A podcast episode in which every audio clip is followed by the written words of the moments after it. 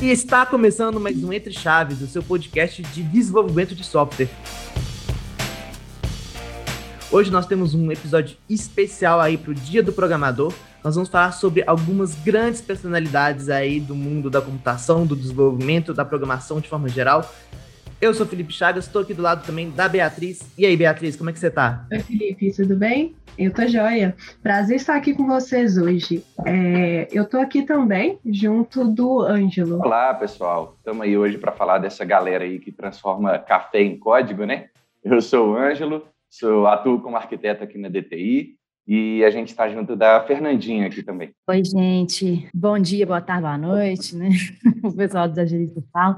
Estamos aqui hoje para falar de algumas pessoas bem importantes aí na história da programação.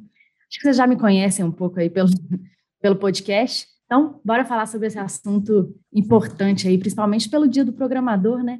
É, Fernandinha, quem que você vai trazer aí para contar um pouquinho da história para a gente? Então, eu vou falar um pouco sobre a Ada Lovelace, né, que foi uma das mulheres das mulheres mais representativas assim na história da programação.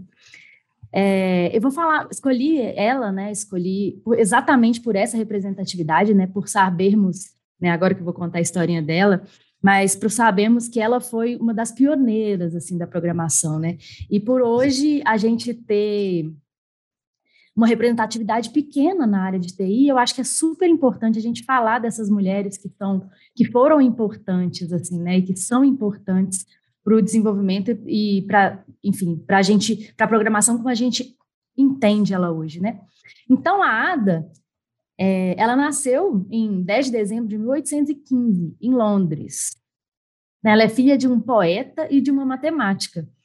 E, e ela, né, o poeta, o pai dela, né, que era, que fala na história dela que ele era um ícone do romantismo, ele esperava ter um menino, só que aí a Ada nasceu e ele ficou, tipo, boladão e abandonou a família dele e abandonou a Ada enquanto ela era uma bebê. E aí a mãe dela, com medo dela ir para esse lado da, do, da poesia e aqui fala fala-se muito sobre dela desenvolver a insanidade que o pai dela tinha, a mãe dela resolveu é, aplicar muito ela na matemática e na música. Então, é, e na lógica também, né? Então, ela foi muito incentivada a ir para esse, esse lado aí da matemática, das exatas. E aí ela começou a, a, carreira dela na matemática, né? Quando ela tinha 17 anos, e ela conheceu é, algumas pessoas aí durante a vida dela, como a Mary Somerville, que foi também a primeira mulher a entrar na Sociedade Real de Astronomia, e depois ela conheceu o Charles Babbage, que é um matemático também, que nesse momento ele focava no desenvolvimento da máquina diferencial. E a Ada, né, ela conheceu ele num jantar e tudo mais, mas aí na, naquele momento ela não conseguiu, a parceria dos dois não deu muito certo, né, não foi para frente. Então ela foi seguindo a vida dela e tal, ela casou, teve uma filha e tal, adoeceu e voltou a estudar mais a matemática quando ela tinha 20 anos. E aí foi aí ela conheceu algumas pessoas, né, igual esse o Augustus, de Morgan, né, que é um, foi o primeiro professor de matemática da Universidade de Londres, que inclusive a Universidade de Londres é a primeira universidade da Inglaterra que permitiu que as mulheres se graduassem, tá? Mas que foi aconteceu só depois que a Ada morreu, né? Mas então ela conheceu algumas pessoas ali que foram bem importantes para a trajetória dela e ela se reaproximou do Charles Babbage, exatamente quando ele estava mexendo com a máquina analítica, né, que, que foi a evolução dessa máquina diferencial. E a máquina analítica, né, ela foi a primeira máquina da história que pôde ser programada para executar comandos de qualquer tipo. Né? Então, é, a ADA conseguiu perceber um potencial nessa máquina analítica diferente, maior do que outras pessoas já tinham percebido. E foi exatamente isso, né? Foi assim um artigo italiano, né? Foi como que aconteceu, né? O Charles Babbage ele fez uma apresentação é, sobre essa máquina analítica, um matemático italiano fez um artigo sobre e a Ada foi traduzir esse artigo. E aí o Babbage falou assim para ela, ah, vai lá e adiciona umas notas suas pessoais, tudo mais. Aí ela adicionou milhões de, de, de anotações dela sobre a máquina E uma dessas anotações era exatamente o que hoje é chamado, né, é conhecido como primeiro algoritmo. É, esse, esse algoritmo era, era sobre processamento de, de, do número de Bernoulli, né, de cálculos de Bernoulli, e, e, e, aí, enfim, foi conhecido, hoje é conhecido como o primeiro algoritmo né, da nossa história da, da, da programação. Interessante, assim, disso tudo, né, é que a ADA, ela não foi reconhecida na sua época, exatamente porque é, não foi possível colocar em prática nem a máquina analítica na época, né, nem o algoritmo que ela fez. Então, foi só em 1953, né, que foi quase 100 anos depois de que ela morreu, né, que a máquina foi reconhecida como o primeiro modelo de computador construído e as notas dela como a primeira como a primeira o primeiro algoritmo mesmo, né, que a gente teve. É, e ela morreu super cedo, né? Ela morreu com 36 anos, com câncer de, no útero, né? Acho, acho que foi isso mesmo. E ela, ela tem um legado muito legal, assim, né? Ela, né, o reconhecimento dela foi, inclusive, feito pelo Turing, né? Pelo Alan, Alan Turing, né? Quando ele, no, no, trabalho dele lá, ele fez uma referência a ela. Foi uma das coisas aí. E ela realmente era completamente à frente do tempo dela mesmo, né? Então, é, ela, como eu falei no início, né? Ela é uma grande referência hoje como inspiração, né? E, inclusive, assim, hoje existe um, um dia dela, né, que foi criado aí, que é um, um dia que é a, a segunda terça-feira do mês de outubro é utilizado para celebrar não só, não só a Ada Lovelace, né, mas a conquista das mulheres na ciência. Então, isso é, é extremamente importante, né? Foi também é, criada uma linguagem com o nome dela, que chama Ada, também. Ela, ela tem muito, muitos prêmios, cursos e organizações que levam o nome dela para incentivar a presença feminina na tecnologia, né, no mercado de TI. Então, assim, ela é uma grande inspiração mesmo, uma grande referência de uma pessoa que construiu mesmo a nossa história aí da programação. E, né, falando sobre história da programação, né, existiram outras pessoas que eu acho que é legal a gente falar aqui, e que também fizeram parte desse inicinho, assim, da programação. Muitas pessoas, elas ainda questionam, né, o fato da Ada ter sido a criadora do primeiro algoritmo. É, tem um outro cara, né, que chama Joseph Mary Marie, desculpa, Joseph Marie Jacquard, que ele criou o primeiro tear mecânico, ele criou um, um, uma máquina né, que ela furava cartões e criava os desenhos do tecido que ele fabricava. Então, ao invés dele fazer manualmente a troca de tecido, de fio para fazer a cor que ele queria, ele fez uma programação lá, alguma, alguma coisa ali que fazia uma lógica, né? Então a, a máquina trocava automaticamente os fios. Isso reduzia o tempo de trabalho dele. Então, muitos falam que, na verdade, esse né, foi prime o primeiro algoritmo. Então, tem aí essa, essa discussão em torno. O, é, esse, essa parte do TEAR né, foi em 1801, e a, a ADA, na, na criação do algoritmo que é atribuída à ADA, em 1842. E também tem uma outra pessoa importante aí, que é o Herman Hollerith, que foi um cara que que foi um dos fundadores da, da IBM, e um tempo depois, que trabalhava na coleta de dados para o censo americano, em 1890. E, e ele percebeu que se ele, ele, se ele conseguisse diminuir o tempo da contagem dos dados, é, era, era extremamente importante, porque eles demoravam muito, tipo, três anos para contabilizar os dados que eles obtinham. E aí ele criou também, um, até inspirado nessa máquina STR mecânico que eu contei, ele criou também uma máquina que conseguia faz, fazer furo em cartão e tudo mais, e conseguiu poupar o, tempo dele e diminuiu para um ano, que foi já um ganho gigante. Então, existem, né? E, e, depois disso, de 1890, né, só vai começar a aparecer o computador lá em, em 40, o computador elétrico, 1940, e aí sim as primeiras linguagens vão começar a ser a, a aparecer, né? Em, em 50 aí já temos o Fortran, e tal, e 60 e 70 ali também foi bem importante para a criação da, dos paradigmas que a gente conhece hoje. Enfim, é, aí eu gostaria, né, agora daí para frente, que vocês falassem das outras personalidades, mas é importante a gente saber esse inicinho, né, e essas pessoas que foram tão importantes para o início né, da nossa história aí da programação.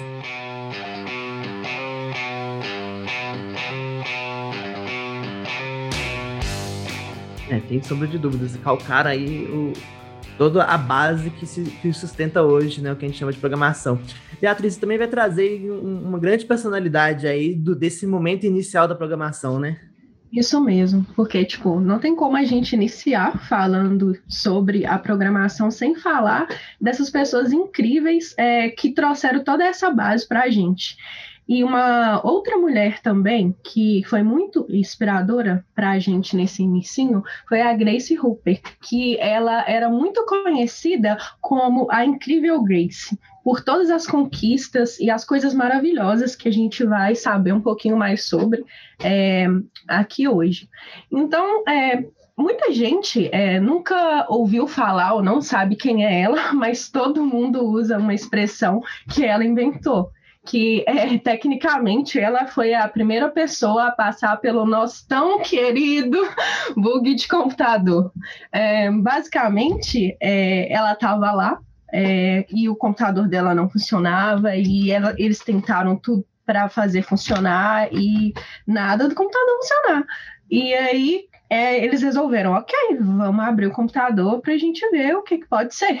A última coisa que eles poderiam imaginar é que ia ter um inseto dentro do computador dela. E por isso é que a gente tem essa expressão hoje de bug. Só que antes disso tudo acontecer, é, a Grace, ela sempre teve muito, é, ela sempre teve muito interesse na ciência, muito interesse em saber como as coisas funcionam. Então, desde criança, ela sempre foi ali, é, uma criança muito curiosa, uma criança que queria ver as coisas e entender o porquê. Então, um dia, ela estava sentada na casa dela e ela olhou para o relógio e ela pensou: por que ele marca as horas? Como que ele sabe que ele está certo? E aí ela desmontou todos os relógios que tinha na casa dela para tentar descobrir e entender por que, que ele funcionava, por que, que ele era daquele jeito. Então, eu acho que essas mulheres, elas sempre se perguntaram muito isso, tipo, o porquê das coisas, e elas tiveram interesse de entender e interesse de trazer isso para uma realidade mais próxima da gente. É, então, a história dela é, é muito interessante porque ela sempre se interessou muito por matemática. É, a mãe dela sempre teve, deu para ela todo o incentivo para ela estar tá estudando matemática, mesmo naquela época que, querendo ou não, ainda era uma época muito complexa, porque ela nasceu é, em 1906, então tipo era uma época que ainda não se via é, muito muita participação das mulheres com interesse nessas áreas de exatas. É, tanto que mesmo sendo tão difícil, ela não desistiu. E ela foi uma das primeiras mulheres a ter um PhD é, nos Estados Unidos, que, se eu não me engano, foi em 1937. E de tudo que ela aprendeu, já que ela gostava tanto de entender o porquê, ela amava muito da aula. Era tipo uma satisfação muito grande para ela, porque ela gostava de passar para as outras pessoas o que ela sabia. E com isso, é, muitos outros colegas dela acabavam, tipo, julgando ela, porque ela não tinha métodos tão convencionais de ensino. Ela achava que, tipo, você não precisava seguir métodos convencionais. Sempre existia uma forma mais fácil para você entender algo complexo. E por causa disso, com certeza, os alunos dela amavam muito ela com esses métodos diferentes e muito à frente, né, do seu tempo. É, ela estava, então, nessa carreira como professora, e chegou um momento que ela sentiu que ela precisava ajudar o país. E com isso, ela se alistou na Marinha. E ela não conseguiu, é, nessa primeira vez que ela se alistou, que foi durante a Segunda Guerra Mundial, ela foi rejeitada porque eles têm alguns fatores, é, critérios de aceitação, e ela já tinha 34 anos e também tinha uma questão de peso, questão, outras questões que impediam com que ela pudesse entrar. E nesse momento, é, eu acho que assim, quando eu paro para pensar, tantas pessoas às vezes desistem é, quando consegue, quando tem esse tipo de rejeição, ou você tenta um, uma determinada coisa e você não consegue. E mesmo a Marinha, é, tendo rejeitado ela, ela desistiu? Não, ela falou: ok, eu vou treinar, eu vou estudar, eu vou me esforçar e eu vou tentar de novo. E foi exatamente o que, que ela fez. Então, ela fez ali um treinamento super intensivo e tentou novamente. E nessa segunda tentativa, ela conseguiu entrar para a Marinha. E quando ela entrou, por causa dos seus conhecimentos ali no, na área de matemática, é, foi atribuída a tarefa de ajudar a programar ali os primeiros computadores. E ela auxiliou na programação do Harvard Mac 1, que é aqueles imensos computadores que a gente vive vendo fotos deles, que eles são enormes e que eles eram muito voltados, né, a serem tipo um tipo de uma calculadora gigante. É, e o foco desse computador, o Harvard, que ela ajudou a construir, ele tinha foco de prever e calcular as trajetórias de mísseis e também é, cálculos relativos a bombas de nitrogênio. É, ela criou, então, é, ela participou da criação é, desse computador em si, e ela também é, ajudou e contribuiu na criação do manual para instruir o funcionamento desse computador. E era um manual gigante, gente. Tipo, eles escreveram quase 600 páginas. É, então, é, na época ali da Segunda Guerra, ela sentiu essa necessidade muito grande de ajudar a pátria, ela deixou a família, ela foi correr atrás ali de auxiliar, e eles conseguiram, tipo, muitos avanços tecnológicos com esse computador e conseguiram chegar ao objetivo deles, que eram fazer esses cálculos.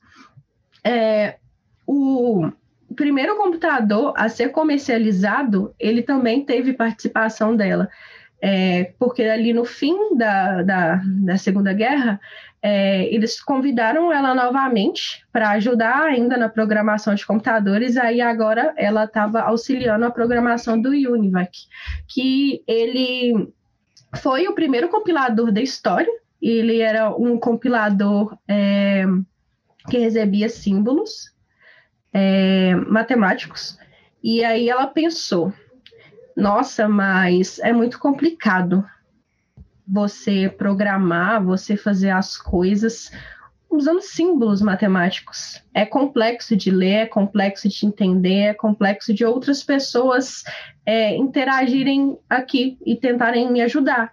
E se esses comandos fossem em inglês? Aí ela reuniu ali todos os amigos dela, os colegas dela de trabalho, falou essa ideia para eles. Tipo, e se a gente construir uma forma de escrever isso em inglês? E o pessoal falou com ela assim: você tá louca, né? Tipo, isso é impossível. Não tem como fazer isso. A gente não vai conseguir fazer isso. E ela desistiu. Novamente, ela pegou ali é, toda a sua genialidade, mesmo as pessoas falando com ela de novo que ela não ia conseguir.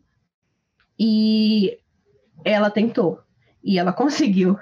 Então, é, mesmo com todas as pessoas ali contra, porque eles acharam que isso não ia dar certo, ela desenvolveu o Flowmatic, que foi a primeira linguagem de processamento de dados que funcionava com instruções em inglês. E a partir dessa linguagem foi desenvolvido o COBOL, que é utilizado né, até hoje. E quando a gente pensa é, nesse início de programação, é, pelo menos para mim, é, eu acho que a gente pensa muito no COBOL, mas a gente não sabe é, dessa história por trás, que eu particularmente nunca tinha pensado nisso, que nem sempre foi fácil escrever um, um código, nem sempre foi no inglês ou você conseguir escrever de uma maneira mais fácil, porque com certeza escrever tudo com instruções matemáticas era altamente complexo. Então eu acho que as contribuições dela é, foram incríveis para a gente ter o que a gente tem hoje, porque imagina se ela tivesse ouvido todas aquelas pessoas que falaram com ela, ah, não tem como fazer isso, não tem como a gente programar é, utilizando a linguagem inglês, só tem como fazer isso com a matemática. Se ela tivesse ouvido essas pessoas, se ela não tivesse tentado mesmo assim e criado o Flowmatic, a gente estaria como hoje? Então, isso é uma pergunta que a gente tem que se fazer. Tipo, as contribuições que ela trouxe para a gente, elas são incríveis. E ela sempre foi muito respeitada, muito admirada por todas essas contribuições. E a Marinha é, começou a apoiar muito é, esses estudos dela, essas contribuições dela, porque, como eu disse, né, ela era conhecida como a incrível Grace, porque ela era uma mulher tipo que não desistia, que era à frente do seu tempo e que sempre gostava de ajudar as outras pessoas da sua equipe a correrem atrás dos seus sonhos também. E por causa de tudo isso, a Marinha reconheceu, né, reconheceu a importância das atividades e de todas as entregas que ela fez e ela chegou a ser almirante da Marinha. E só para vocês terem ideia da força que essa mulher teve, ela só saiu da Marinha, ela só reformou na Marinha aos 79 anos. Então, ela entregou sua vida para aquilo. E por causa disso, ela recebeu é, vários prêmios, várias medalhas, e também existem hoje vários prêmios e várias medalhas com o nome dela. Então, é, uma coisa que ela falava e uma coisa que ela acreditava muito é que as coisas elas só valem a pena se elas forem compartilhadas. Por mais é, importante que você seja, por mais importante que sejam as coisas que você sabem, se você não transmite o seu conhecimento, se você não coloca esse conhecimento de uma forma para outras pessoas também conseguirem crescer e também conseguirem contribuir, é, do que que vale? Então, essa é uma reflexão que a gente pode ficar com ela e que a gente pode pensar nela nos dias de hoje, porque por mais complexo que seja uma coisa, por mais difícil que seja uma coisa, a gente tem que saber e buscar uma forma de passar esse conhecimento para outras pessoas e de contribuir para outras pessoas com as coisas que a gente sabe, da mesma forma que ela fez. É, e às vezes é muito comum a gente ouvir um não ou a gente ouvir isso não vai dar certo. Mas se a Ada ou a Grace tivessem ouvido as pessoas que disseram para elas que elas não iam conseguir, que elas estavam erradas e que aquilo era um sonho impossível, a gente não teria as coisas que a gente tem hoje. Então, por causa disso, eu acho que a Grace, ela é uma mulher incrível da nossa área e a gente tem muitas coisas hoje graças a ela.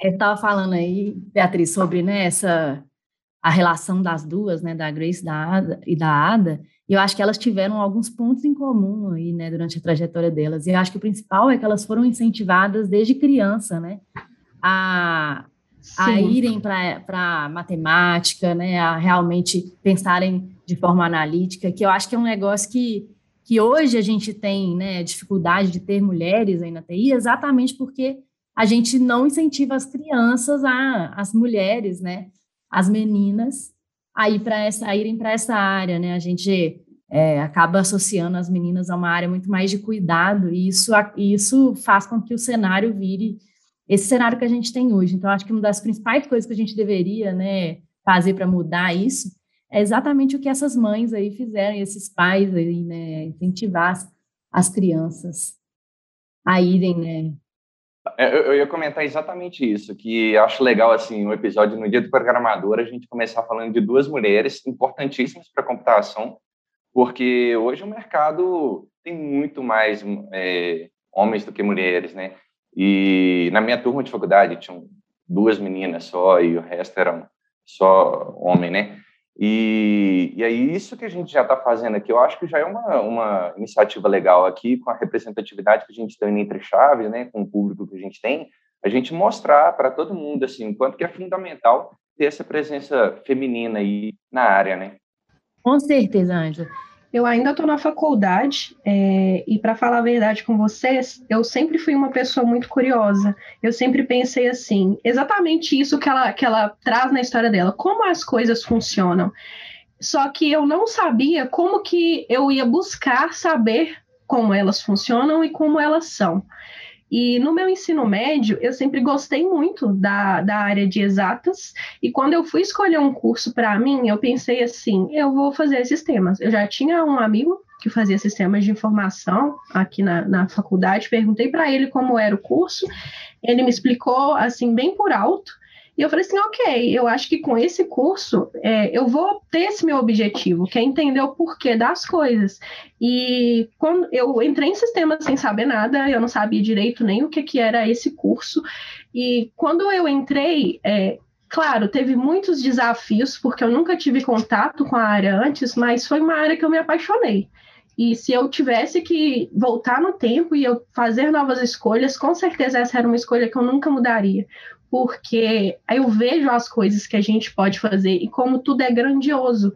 E eu me sinto muito feliz em fazer parte disso, porque as coisas que um programador constrói, o que a gente leva de facilidade para a vida das pessoas, para o trabalho de alguém ser mais fácil, para o dia de alguém ser mais fácil, às vezes é, mudar o mundo não é sobre você mudar o mundo como um todo, mas é sobre você participar e conseguir contribuir de forma que a vida de alguém fique mais fácil.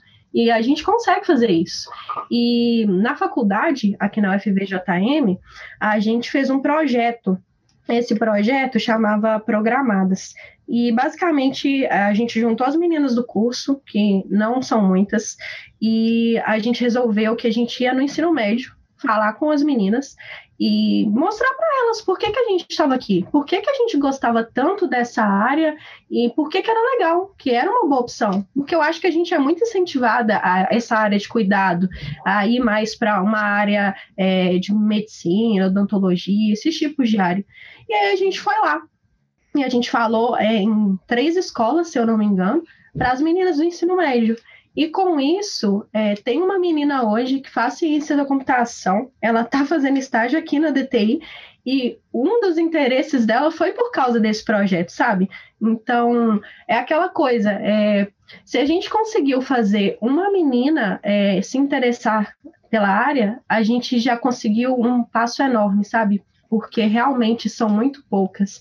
Eu, na minha turma, a gente éramos 35 alunos, desses 35 eram cinco meninas, é, foi uma das turmas de sistemas que mais teve meninas, e eu acho que hoje, que ainda continuam no curso, até agora que eu já estou na reta final, é, tem eu e mais uma então, tipo, as outras foram desistindo, sabe? É uma área que a gente não é incentivada e que às vezes a gente sofre muito, a gente não tem tanta ajuda e a gente acaba desistindo. Então, a gente vê essas mulheres que não desistiram, que elas se perguntaram: e agora? O que, que eu vou fazer? Eu vou desistir? E elas responderam para elas: não.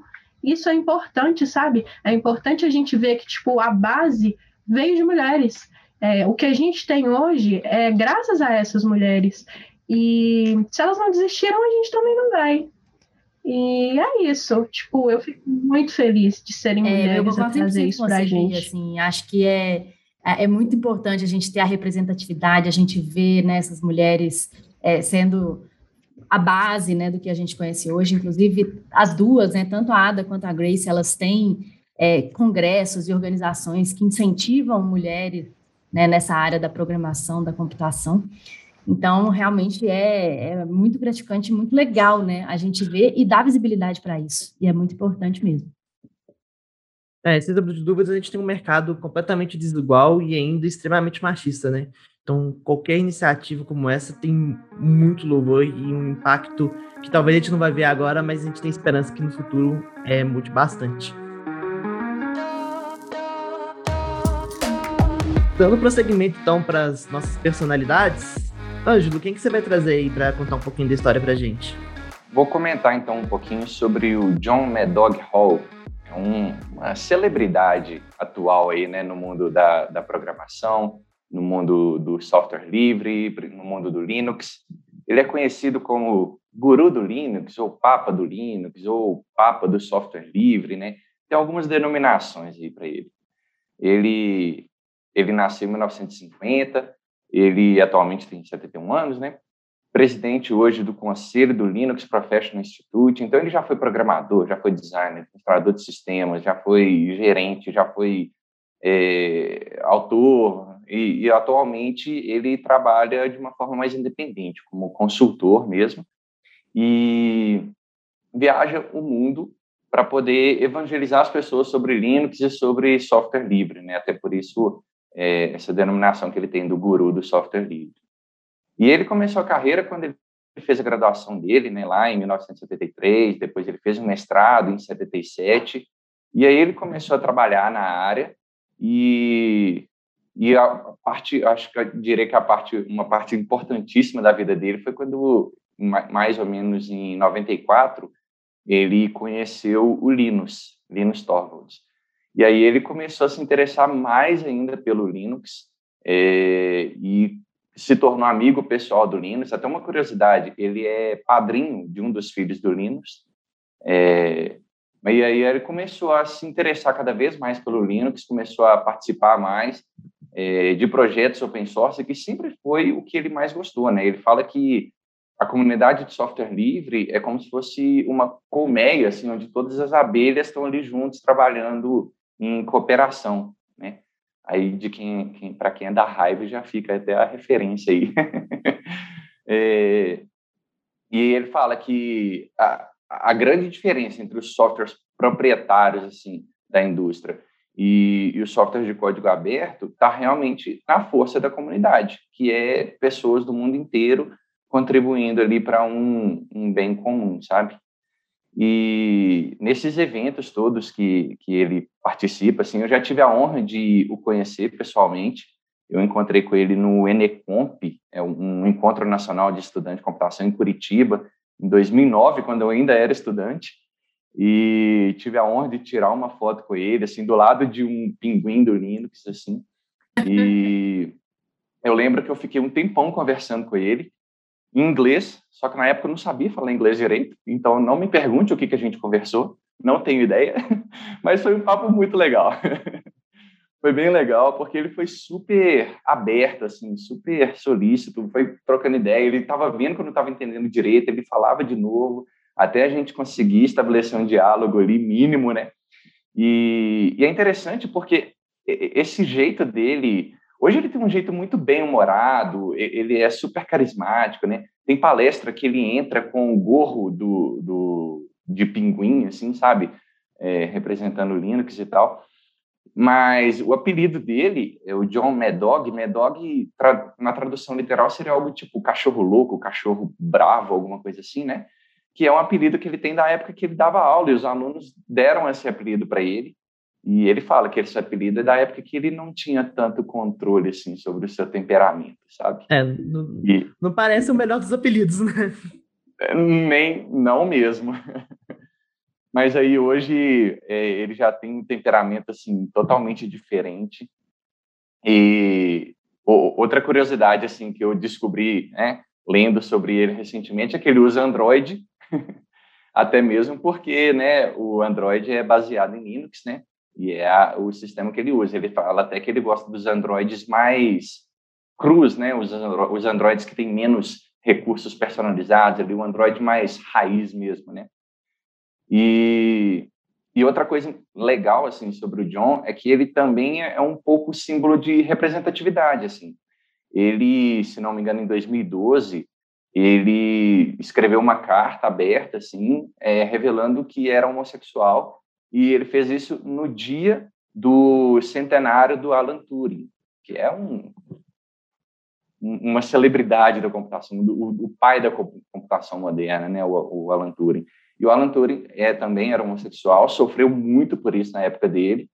E aí o John Madog, no dia do centenário do Alan Turing, resolveu fazer essa, essa divulgação, né, escreveu uma carta lá, revelando ser homossexual e tal, fazendo homenagem ao Alan Turing, foi bem legal, assim, teve uma grande importância também, né? E, e o John até hoje, assim, é, viaja pelo mundo, já veio no Brasil em diversos eventos, assim, de, é, de evento de faculdade, semana de computação de faculdade, no encontro que eu comentei, que já encontrei com ele, Latinware, é, Campus Party, essas coisas todas. Uma outra curiosidade muito legal, eu já ganhei um parabéns dele. Eu não lembro se foi no Orkut ou foi no Facebook. No meu aniversário, ele, ele se deu ao trabalho de entrar lá, me deu happy birthday lá, eu respondi ele, tirei print assim, mostrei para todo mundo. Então ele realmente hum, acho que ele não faz jus mais ao apelido de Mad Dog. Ele atualmente é bem carismático. E temos aqui uma pessoa do fã clube dele, né? Pra, aparentemente. Não, olha, você tem que mostrar essa foto pra gente depois. Tem que mostrar essa foto pra gente depois. Aposto, né? Você vai ser a única pessoa aqui que tem uma foto com, com a personalidade que a gente está falando hoje. A não ser que Chagas nos surpreenda aí que ele tem uma foto. Nossa, isso seria legal, hein? Não, não, não vai ter esse tipo de surpresa. Mas é muito legal isso, né? Tá muito próximo dessas pessoas que foram tão importantes, né? Um negócio legal que você falou aí do, do Alan Turing, né? É que ele foi destituído lá, né, do, do, seu posto por ser homossexual, ele teve, né, enfim, vários, vários problemas aí por causa disso, mas depois é, foi feita uma campanha para o governo é, inglês pedir perdão para ele, e isso foi feito, né, em 2013. É, foi o governo se desculpou pelo todo tudo que eles fizeram ele passar, né? Aproveitando o gancho aí do Ângelo, quem eu trouxe aqui para poder comentar um pouquinho é. Aí ele já citou, né, o amigo aí do Mad Dog, o Linus Tova. É, o Linus, ele, quando era criança, era o tradicional nerdola, que gostava de matemática ali. A família dele, ele já começou a ter um contato muito cedo com computação por conta da família dele. O professor dele, o, o avô dele era um professor universitário, então ele já teve contato muito cedo ele até comentou os meus contatos assim com, com equipamentos elaborados era uma calculadora do, do avô dele, depois com alguns com computadores pessoais preliminares, né? E ele é muito famoso por ter sido aí, né, o, um dos principais contribuidores e, e, iniciou o projeto do kernel do Linux, né? E, e como que isso aconteceu? Ele estava na, na, universidade, é, ele comenta até no, no livro dele a autobiografia dele que chama Just for Fun, um livro bem interessante aí, fica de recomendação, que ele, ele fala assim, ah, todo mundo tem um livro que muda a vida da pessoa. E no caso dele, o livro que mudou a vida dele foi um, um livro muito famoso, que é muito usado aqui, inclusive nas faculdades brasileiras, sistemas operacionais, do, do Tanebal. E ele disse que esse livro abriu a, a, mente dele, ele se interessou muito né, pelo, pelo tema em si, e, e ele estava muito interessado num, num, sistema baseado em Unix, chamava Minix. Né? O Minix ele foi criado para com intuito acadêmico, com o intuito né, de ser um, um, um sistema didático ali, e, mas o Minix tinha algumas coisas que incomodavam o, o Linus. E, e, uma das coisas que, que, incomodavam ele era a primeira coisa né, que incomodava ele era o emulador, o terminal, né, o terminal do, do Minix não funcionava muito bem, ele rodava em cima do Minix, não rodava em, diretamente né, na, a nível de hardware, e ele disse que ele começou a escrever um emulador que rodava direto no hardware, sem alguma camada, é, né, um terminal que rodava direto no, no, no hardware. E esse foi, digamos assim, o, o início do que tornou-se a vir o kernel do Linux, né? Hoje em dia, existem milhares de distribuições que são baseadas no, nesse kernel do Linux. A importância que ele tem para o mundo da computação, eu acho que é, é, quase impossível de mensurar. E principalmente também, aí junto com o Medlog, para o mundo do, do software livre, né? para o mundo open source. O Linus tem uma frase muito interessante que ele diz que a única maneira correta de fazer software é fazer software livre, né? Então, Estamos aqui, inclusive, fazendo software da maneira incorreta, construindo softwares proprietários. Na visão do Linux, a única maneira é, correta de se construir né, software de maneira colaborativa, de evoluir um, um software de maneira colaborativa, é, é dessa forma. Ele também é, é, sempre lembrado por ter criado o, o Git, E é interessante que ele criou o Git por necessidade, né? O sistema que ele utilizava é, se tornou é, indisponível para o público geral, e ele falou assim, não, então deixa eu criar aqui um adequado. E, e nesse, nesse livro dele, da autobiografia, ele começa o primeiro capítulo falando sobre o sentido da vida, e parece aquela baboseira filosófica superficial, mas é muito interessante que o que ele coloca como sentido da vida explica muito de como que é, a comunidade em volta ali do Linux e dos sistemas open source é, se formou. Eles que, que a gente faz as coisas por três motivos. Primeiro, por sobrevivência. Segundo, por uma questão de ordem social. E o terceiro, por entretenimento. E aí ele encaixa, né? Aí tem, não vou me delongar na, na baboseira filosófica superficial que ele coloca ali, mas por exemplo, ele criou, então, o kernel do Linux por necessidade, porque ele precisava daquilo para poder trabalhar, sobrevivência. Depois teve uma questão de ordem social, e ele disse que não existiria o Linux se não fosse a comunidade do Linux. Que a comunidade Linux é tão importante, ou até mais importante que o próprio, que o próprio sistema em si, né?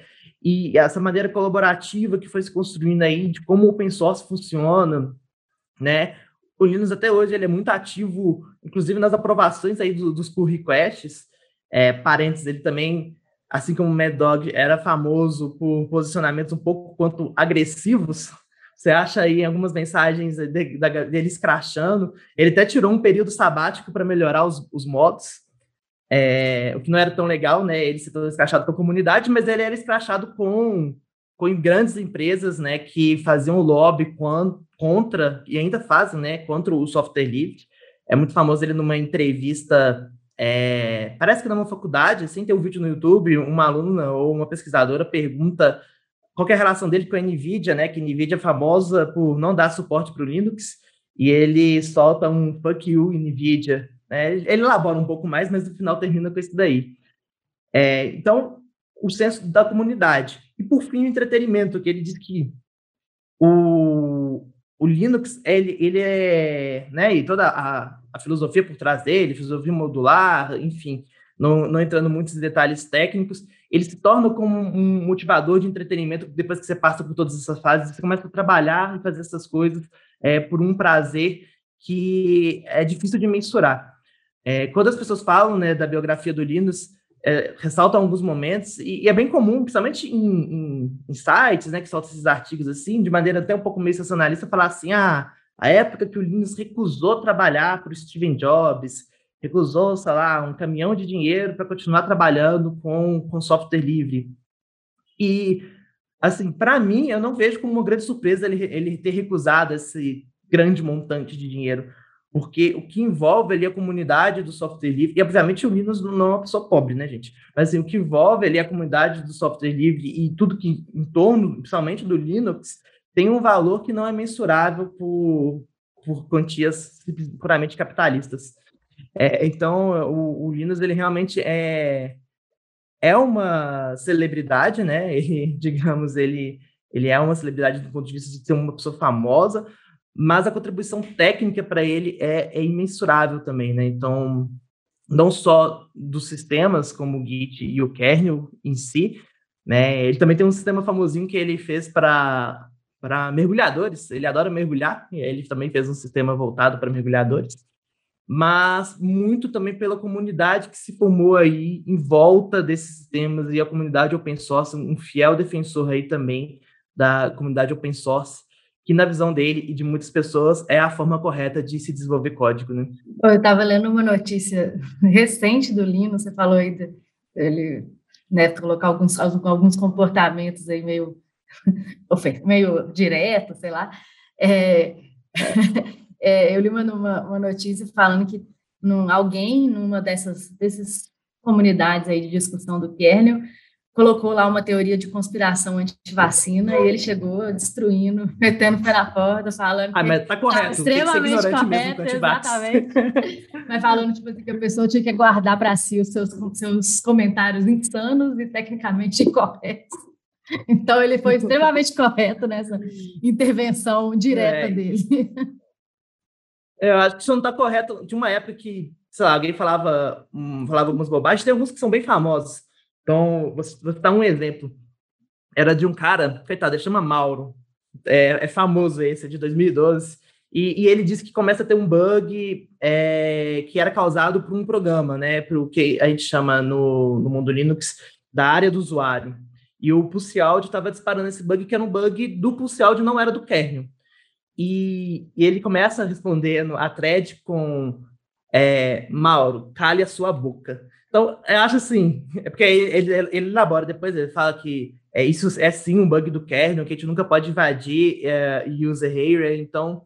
Mas assim, não é a melhor forma de lidar com os mantenedores do, do sistema, né? Querendo ou não, é um tipo de violência, uma violência é, verbal.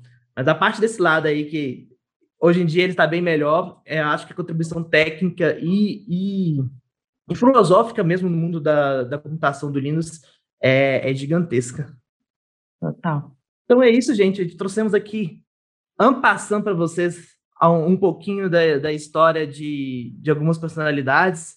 O mundo da computação, apesar de ser uma ciência recente, é cheio de pessoas que contribuíram muito, né? A gente poderia aqui ficar horas falando de outras pessoas, mas a gente resolveu escolher alguns desses nomes aí para né, comemorar um pouco aí o Dia do Programador junto com os ouvintes. E é isso. Um beijo, um abraço e até terça que vem.